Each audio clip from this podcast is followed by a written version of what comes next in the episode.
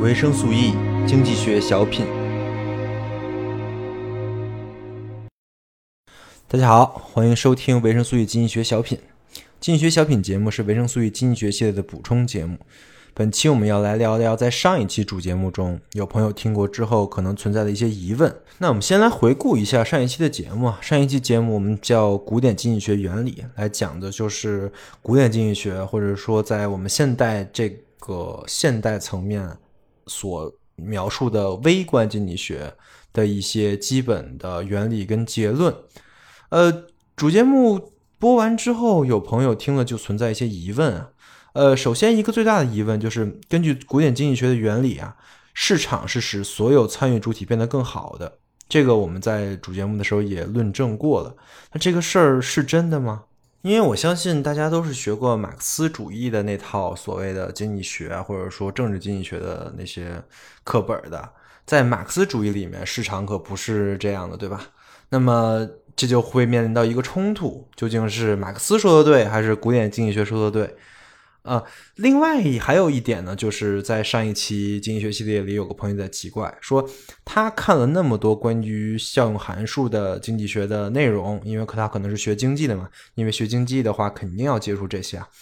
他看的这些内容里面没有什么所谓的功利主义的假设前提，为什么到我这儿讲了什么经济市场价格效用的时候，就都和功利主义的假设挂上钩了？这个效用函数。又为什么会跟金钱有一个转换关系呢？这理论上效用函数应该是一个心理学的内容，对吧？呃，这是两个问题，但是这两个问题其实是非常相关的。这可能也就是我们现在当前的，不管是本科也好啊，还是呃通识的一些经济学教育里面，最最没有说清楚的地方。因为这些东西涉及到了经济学的本体论跟经济学的问题域。那我们今天就来讲讲这个事儿，就是我们再讲讲所谓的那个市场，呃，所谓的功利主义的假设，还有经济学的研究范围这些问题到底是什么？呃，本期内容其实是面对像那些对经济学很感兴趣，或者说至少看过一些有点涉猎，同时听过维生素与经济学主节目的内容的朋友啊，这个事儿非常重要，因为。我们今天想做的就是，我想用一个非常特殊的方法来揭示经济学的真面目，让大家明白经济学到底是怎么回事儿。这个太重要了。我讲完这期之后，我觉得很多事情就会变得豁然开朗了，包括前面的那些问题也就不再是问题了。所以一定得好好听啊。那我们切入这个问题的视角是什么呢？其实这个问题我标题里给了，对吧？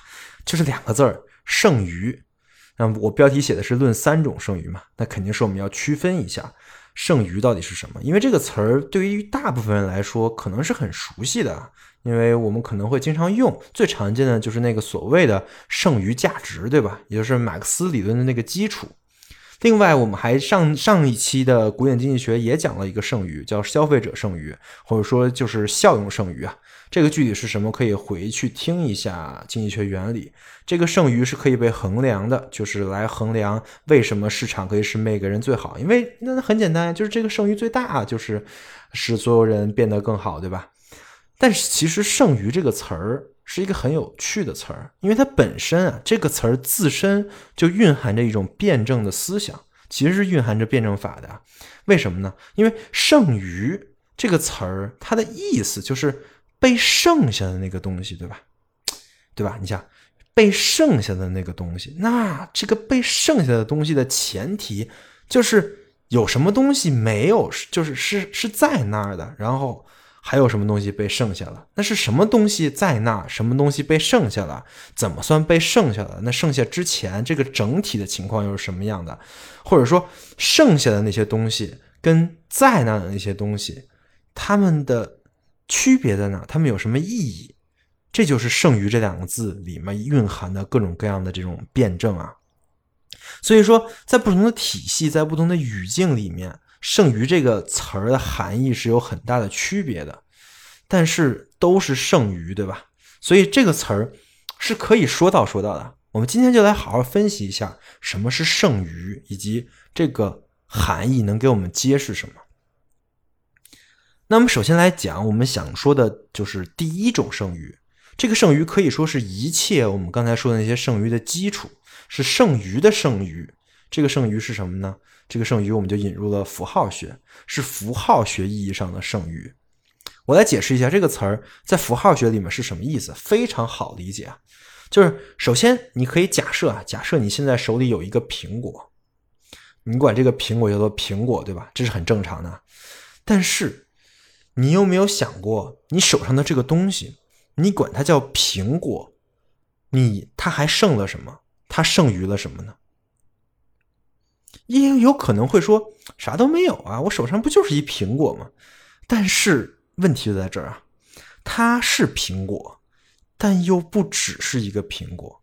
苹果这两个字，这两个这个这个概念是概括不了你手上的这个苹果的，因为它概括不了这个苹果的很多的特征，比如它可能被你咬过一口。它可能现在正在你的手里，它可能有有一点点皮是青绿色的，它可能从小到大都生长在一些比如说很独特的环境里，比如说长白山脚下什么的，这些东西在“苹果”这两个字里都代表不了。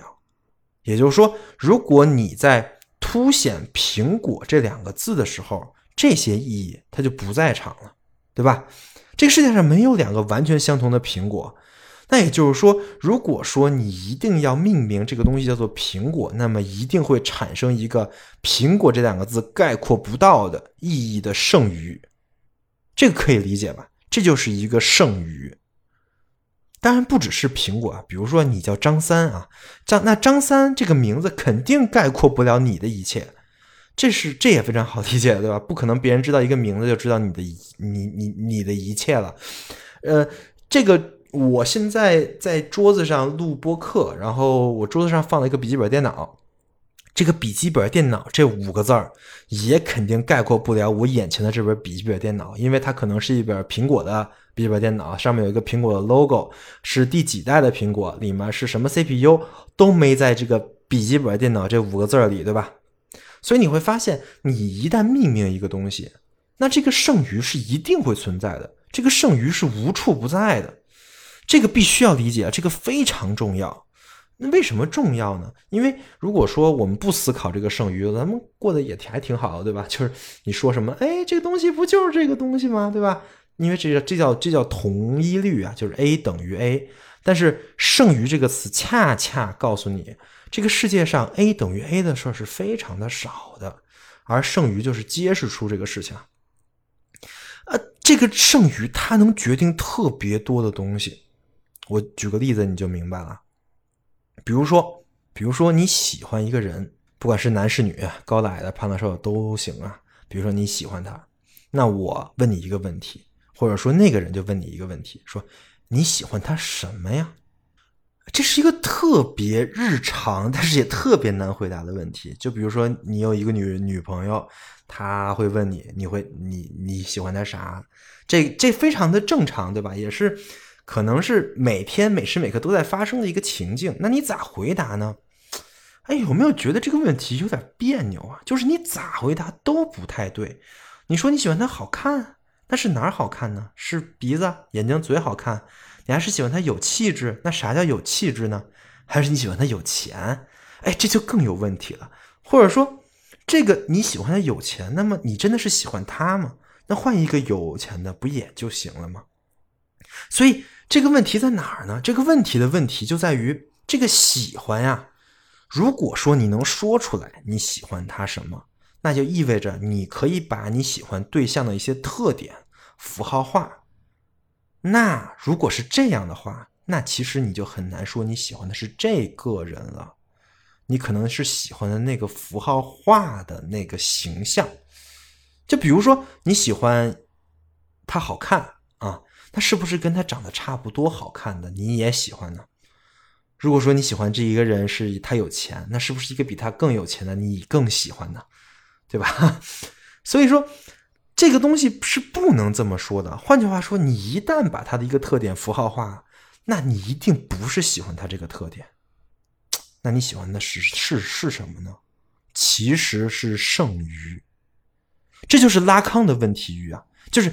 拉康是研究这个符号的系统和符号的，比如这种剩余跟人的爱欲结构的关系的，这个非常重要。这拉康就告诉我们，其实每个人喜欢的那东西叫客体小 a，就是是一个剩余啊，它不是说能被符号化的东西。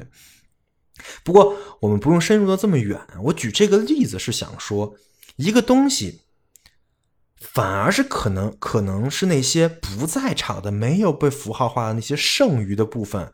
才是最重要的，或者说才是最影响主体的。所以，这个意义的剩余绝对不是没有意义。这个剩余甚至就决定了你的爱欲结构，对吧？这就是说的第一种剩余，也就是最大的那个。你需要理解的就只是一个东西跟它跟代表它的符号是不一样的，对吧？这个符号一定代表不了这个东西，一定会有一个意义的剩余。而这个剩余非常的重要，OK，这块我讲明白了。那接下来我们讨论第二种剩余。其实第一种剩余是一个特别大的剩余啊，所有的事情都可以包含在这里面。那第二种剩余呢，可以想象成是在我们在研究第一种剩余的时候发现的一个特殊的结构。这个剩余你可以这么理解啊，就第二种剩余，就是还是我们举苹果的例子，你看到这个还是一个苹果，但是。现在代表这个符号的不是“苹果”俩字了，而是它四块钱一斤，就这苹果四块钱一斤啊。好，那换句话说，这个剩余是什么呢？就是你原来用一个符号来代表物物品，产生的一个剩余，对吧？那现在你不用一个符号了，而是用一个特定的符号，就是用一个数字符号，或者用一个价格来代表一个物品。你给万物贴上了一个数字的标签，就像超市里那种标签，对吧？你扫一下，灯好，这四块钱啊，扫一下这个五块钱，这个标签，你把你把万物都这么的符号化了，一个数字符号化了，那在贴这个标签的过程中，会不会也产生剩余呢？那当然会，对吧？因为如果你能理解第一种剩余，那第二种剩余是非常好理解的，而且这也是。第二种剩余比第一种剩余更粗暴的点，就是第一种剩余，我们还可以通过不断的增加这些表述来减小这个剩余，对吧？我们可以详细的描写，比如说这个这个手里这个苹果，它是一个什么样的苹果？它是是不是生生长在长白山脚下的哪棵树上？它是通过什么样的运输来到我手上了？呃，然后现在它被我咬了一口，它是什么味儿的？等等等，这些东西都可以继续来描述这个苹果。但是你要知道，这个描述是没有头的。你怎么增加这个描述，这个剩余依然存在，对吧？因为，因为就算你把这个苹果上有多少细菌都说明白了，这还是不算完。这个苹果有无数的东西，你可以可以说，对吧？这是第一种剩余。但是到第二种剩余是更粗暴、更简单的，就是。我根本不用描写这么多东西，它什么东西都无所谓，我就直接告诉你啊，它四块钱一斤，爱买不买。所以这苹果的一切都在这四块钱一斤这定价上了啊。这是第二种情况产生的剩余，就是定价的剩余。那这个剩余的意义在哪呢？这个剩余我们一听就知道，这个剩余很粗暴，那肯定是比第一个这个剩余问题要大得多的。它因为它涉及到商品的定价问题，而商品的定价又涉及到的是人类，就是主体的劳动的问题，对吧？那这个的剩余其实就是马克思的问题余了。这个剩余就是我们说的那个剩余价值，非常重要啊！这个剩余就是那个剩余价值。那什么叫剩余价值啊？我举个例子，你就可以明白了。比如原来。一个果农可能是自己独立完成一个苹果的种的种植的，他可能吹着小风啊，开开心心把一棵苹果树栽到他的他家的园子里，然后给它浇浇水啊，每一天看它，哎呀，今天长了个新芽儿，特别高，特别高兴，满怀期待着等它慢慢长。然后在这个在苹果长大到卖掉这段时间里，果农可能要解决很多复杂的问题啊，比如说天气呀。比如说长虫子啦，比如说这个果园的规划呀，等等等，这些问题都是复杂度很高的、很锻炼脑子的知识问题啊，是一个这个系统，同时又能锻炼人在自然中的生活能力，又能锻炼到人的智商。它本来应该是这样的，本来这个苹果应该是这么出来的，或者说它之前是这么出来的，但是，但是啊，如果你现在这么种一个苹果，那你的苹果是没有办法和那些在大果园标准的流程和工工业化的那种农业生产过程中种出来那些苹果来竞争的。现代的农业生产把这个过程进行了非常严格的分工。你不是苹果需要驱虫吗？好，那就专门有一个人，他不负责种苹果，他就是来驱虫的，对吧？专门有一些人或者一个公司是来负责做肥料、来施肥的，这是最标准的资本主义分工啊。那这么生产出来的苹果，它确实质量好、产量高、价格便宜。这个对于消费者来说非常的好，对吧？我哪管你是不是吹着小风种着树，满怀期待的看它长大，这跟我有什么关系啊？我哪管你是不是真的去想了我如何对抗自然，对吧？哎，我就看这苹果，这苹果好啊，个大，好看，还便宜，它就是工业流程化出来的，但它好吃啊，那怎么了？那我就买这个，对吧？那长此以往。就没有果农是自己这么搞这个这个种植了，因为搞不过，因为搞不动啊，竞争不过呀。那他们只能也加入这个体系，我就把我的土地放出去，我就当个除虫的，或者当个施肥的，对吧？那我们对比一下第一种情况跟第二种情况，产品都是苹果，那说不定。工业化体系出来的苹果，比那种就是小农经济自给自足，或者说自己种出来的还好吃还健康呢，对吧？长得都是苹果的样子，标价也都是苹果的，但是背后的劳动是不一样的呀。这个劳动是没有被包含在这个定价里面的。这个不一样，我们刚才都解释了，一个流程是。一个人需要解决各种各样复杂的问题，在自然中得到锻炼而产生的苹果。另外一个呢是没有这些问题，我们通过一个流程化的标准的过程来产生一个苹苹果。也就是说，比起之前的那种情况，果农其实是被剥夺了很多东西的。他剥夺了他在劳动中可以获得的快乐，可以获得的知识上的锻炼，可以。使自己变得更聪明的等等这种事情，这种事情没有的。它在资本主义里面就是一个机械化的，我除虫呗啊。为什么没有呢？因为这些事情没有办法被定价、被价格化，在价格体系里面，这些东西是多余的。它不这么做，反而这个苹果的价格要高一些。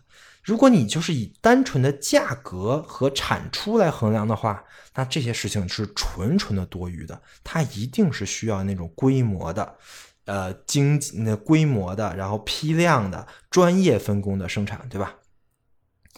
那这里面就产生了一个剩余，这个剩余就是剩余价值。所以从这个角度来说。从物品被标价，或者说物品进入市场有了一个价格的那一刻起，这个物品的剩余价值就有了。这个价值跟这个物品卖便宜了，跟卖贵了还没关系啊，因为这个剩余是不能被数字化的。你想，如果说它要是能被数字化，那不就加在价格里了，对吧？所以这个这个剩余不能被数字化，甚至可能都不能被符号化，但是它是存在的。就跟我们刚才讲的果农的那些事情啊，它体现不到价格里，但是它确确实实是存在的。但是你阉割掉了这些，对吧？你为了获得更多的苹果，为了获得一个更体系化、更好的苹果，你阉割掉这些，这就是我们现代的资本主义跟市场经济的代价。这个代价就是剩余啊。我不知道我讲明白没有啊？我觉得从这个角度讲，不管你是在资本，只要你在这个体系里边，只要你在这个市场经济这个体系里面，不管你是上班也好，你是开公司也好，只要你在这个体系里面进行价值的交换，只要你有有了定价，那你就被剥削了剩余价值。这个剥削不是说这个价值被转移了，转移到是哪哪哪去了？呃，有可能被转移啊，但是这不重点。不是重点，重点是这个价值被转化了，它转化成了市场的机制，转化成了更高的生产效率，转化成了更多的商品供给。所以你说这个市场经济到底是好还是坏呢？我说不好，这得具体的看，得看是哪个市场是什么事儿，它的剩余价值到底是什么才能判断。而这个判断绝对不是以货币为单位的判断，也不是说，绝对不是说老板给你更高的工资了，你的剩余价值就没有被剥削。这个跟钱不是一个维度的。我再说一遍，如果说它跟钱是一个维度的，那它就不是不能被钱符号化那个剩余了，对吧？所以说，只要。你在这个系统里，不管你给多少钱，你都被剥削了。你失去的那些东西，正是不在市场里的，不在价格里包含的。比起“剥削”这个词啊，我更喜欢符号学另外一个词，就是“阉割”，对吧？其实，把劳动跟商品在市场里定价的这个过程，是一种阉割，是一种价值的阉割。为什么说是一种阉割呢？因为他把东西都砍平了，他把所有不能被价格化的那些剩余全都割掉了，对吧？那剩下的就是那些完全可以被数字、可以被价格代表的，换句话说，可以被钱、可以被功利主义化的这些东西。但是你要说这个阉割的受益人是谁呢？还蛮复杂的。虽然更多的情况是马克思所批判的那种，最后最后这个阉割的最终受益人是资本家，因为它效率提高了嘛，对吧？但是你也不好说这只是资本家受益了，对吧？所以按照马克思的理论。这是资本的自我增值的过程。其实，在这个流程里面，其实所谓的资本家的主体性，就并不是资本家是一个邪恶的人啊，没有，完全不是这样的。他的他的主体性也没有得到表达。不过这也说远了，我们今天也不是在讲马克思理论。所以说，不管如何，剩余价值这个事儿，它非常的真，这个词儿非常好理解，而且谁都可以理解啊。但是。就是我们现在有很多人对这个词儿的理解非常的不正确，对吧？呃，尤其是我们的某些政治课本，人家马克思真的毕竟是看过黑格尔的人，他的理论不会是像我们政治课本举的例子那么小宝宝的。什么产品卖八块钱，给工资两块钱，所以政治所以剩余价值是六块啊？这脑子抽了才举这种例子，你知道吗？按按照那课本里这么写，那我要是给工人，呃，二十块钱，那产品卖八块钱，我给工人二十块钱，那我是不是剩余价值是负的，对吧？不是这么回事儿啊。所以说，剩余价值这个事儿呢，其实是给了我们一个非常重要的启示，就是我们现在理解的这个市场经济，这个看不见的手为所有物品定定价的机制，这个东西不是免费的，不是白嫖的。这个定价机制，我们在市场里的这个事儿是有代价的。这个代价就是那些不能被定价、不能被衡量的那些剩余被阉割了。这也就是我为什么觉得那些所谓的经济学学者、那些鼓吹经济决定论的那些二人缺们有点智障，对吧？因为古尔丹代价是什么呀？你以为没有代价吗？你以为市场能解决一切问题吗？你这么以为，完全是因为自己脑子不够用，想不到代价是什么，或者说因为自己的视角太狭隘，看不到在我们生活中有更多的意义。这些意义并不能是被数字符号化的。但是这群人傻逼，不代表经济学有问题，对吧？因为我们讲到这里，这个剩余依然不是我们原来古典经济学讨论的那个问题域。真正的问题域是在这个剩余之后的下一个剩余那儿，就是我们上期讲的效用剩余。效用剩余这个事儿，它是有假设前提的，它的前提就是我们刚才那那两个分析，也就是说，我们如果要计算一个效用剩余的话，我就得忽略或者说我不考虑上面所说的两种剩余。也就是说，我需要假设我们自己的效用函数能完全的数学化，或者说数字化，能够真实的反映主体对于商品的一个欲望，而这个反应本身其实就忽略了事物被符号化的剩余和事物被定价后的剩余。这两个问题不是经济学的问题域，是经济学不考虑的，或者说经济学认为这两个事儿其实本身不直观、不重要。哎，这些剩余都是虚的，对吧？没有实高实的提高市场效率，资源能高效分配最重要，对吧？就比如说对于凯恩斯来讲，那他对他来说最大的问题是什么呢？我得先给大家找份工作呀，对吧？做啥都行，不管这个。这个工作有没有知识活动，有没有什么什么，能不能锻炼到人啊？那都是后面的事儿。我先解决的是失业，因为失业就可能吃不上饭了，就可能饿死了。这个国家要人民都失业了，那我们社会就完蛋了，对吧？这是凯恩斯的问题域，这是他想的事儿。所以说他在极端情况下，他他是可以干出这种事儿的，就是他可以让一个他他可以让政府雇一个人来挖坑，然后再雇一个人来埋坑。本质上这俩人啥都没干，对吧？什么事都没干，因为一个人挖一个人埋嘛。但事实上呢，他创造出了两份就业，而这两份就业在很极端的经济危机的情况下，那可就是救命的东西。这就是我们下一期经济学的内容了。这个提前也剧透了一下。所以在这个前前提下，或者说在古典经济学的这个问题域上。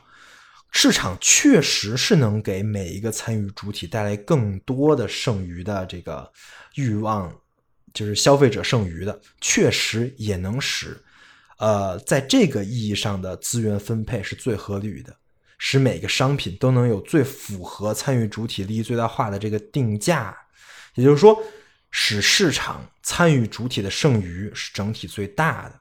这个具体的计算方式跟推导过程，我们上学我们上期讲了，我们也就不再多说了。但是需要确认的是，这个剩余跟我们之前说的两种是完全不一样的。这个剩余是真金白银，是符号化的东西啊，是真的能剩下一些玩意儿的。好，OK，那我们总结一下，我们今天讲了三种剩余。第一种是最大的爷爷本符号学的剩余，这个符号学的剩余，我用符号学的术语来讲，就是符号的能指跟所指的差异。能指是什么呢？能能指就是我指着这个东西说它的名字，对吧？比如说我指着电脑说电脑，这就是能指。所指呢，是我真的意意向的这个电脑，这个电脑。啊，我是我叫它电脑，跟我事实上摆的这个电脑其实是有差别的，对吧？这个差别就是符号化的剩余，这是符号化的问题。嗯，就是像什么拉康啊啊，或者说原来说什么皮尔士、索希尔他们研究的这个这个这个事项，这是第一个剩余。第二个剩余是市场价格的剩余，就是剩余价值啊，就是对于市场，就是市场对于商品价格跟与商品付出的实际劳动之间的。这个事儿是有区别的，对吧？这是马克思的问题域。在这两种剩余之后，我们才来到了经济学的问题域，就是如何使一个已经符号化了、可被定价的商品、劳动跟服务最高效的在主体之间分配，使人对于这些商品的欲望的这个功利主义的这个想法得到最大的一种剩余。如果你比较这三种剩余的话，其实是非常难的，因为前两种我们说了，它是不能被定价的，而第三种呢是一定要被定价，对吧？所以这三个事儿是没办法放在一起来说，到底谁牛逼，谁谁谁差点，对吧？这三个事儿是冲突的，而且这个冲突其实是看你个人的伦理旨趣跟看视角的这个事情来。导致的，你很难说哪个剩余是重要的，哪个剩余是不重要的。我们今天讲这个事情，也不是为了给这三种剩余排个高低呀。我们也不是想说，你说拉康、凯呃马克思跟凯恩斯到底谁牛逼这种事儿，我我我干不出来啊。我说这个事儿，只想让大家明白经济学的这个讨论的这个问题域在哪儿。我想，我想把整个经济学的这个本体论的框架给大家画出来，让大家明白这个事儿。到底是怎么回事儿？为什么经济学的很多理论、很多结论用到其他一些地方就感觉不太对啊，就变味儿了，就感觉很傻逼，对吧？因为如果你的视角里只有经济学的话，那你永远不会想象到的，在经济学之前，在商品定价那一刻，甚至被商品被命名的那一刻，都有剩余。这些问题不是经济学的问题。但是如果你看不到这些问题，那你就真的还挺傻的。如果让我看这三种剩余的话，我认为这三个问题域都是非常值得深挖的方向，每一种都很重要，而且都有日常生活能够直接接触到的这个面相。所以，我个人处理这三种剩余的办法，就是全都学，都是要好好钻钻研的事儿。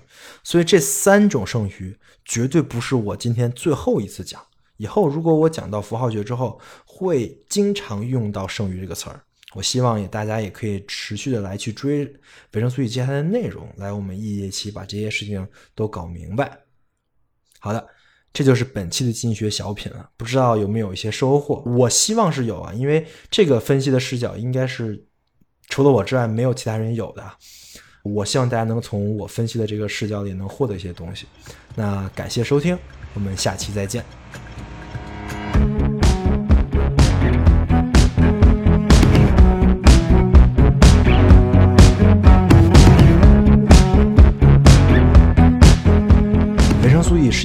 免费的知识分享播客计划。目前，维生素 E 已有了自己的社群，跟除播客外的各类实践项目。社群跟项目的通知均在 Telegram 频道。如果您对播客内容感兴趣，希望获得维生素 E 的书单以及阅读相关拓展资料，或者希望参与维生素 E 的实践项目，与其他听众一起讨论，欢迎点击 Show Notes 里的群组连接，关注频道。此外，如果认为本期播客内容对您有所帮助，欢迎转发到各大互联网平台。感谢您的支持，让我们一起重构互联网生活形式，期待您的加入。有人生来为一人而活，所有善意都拒于门外，共鸣产生的快感，快感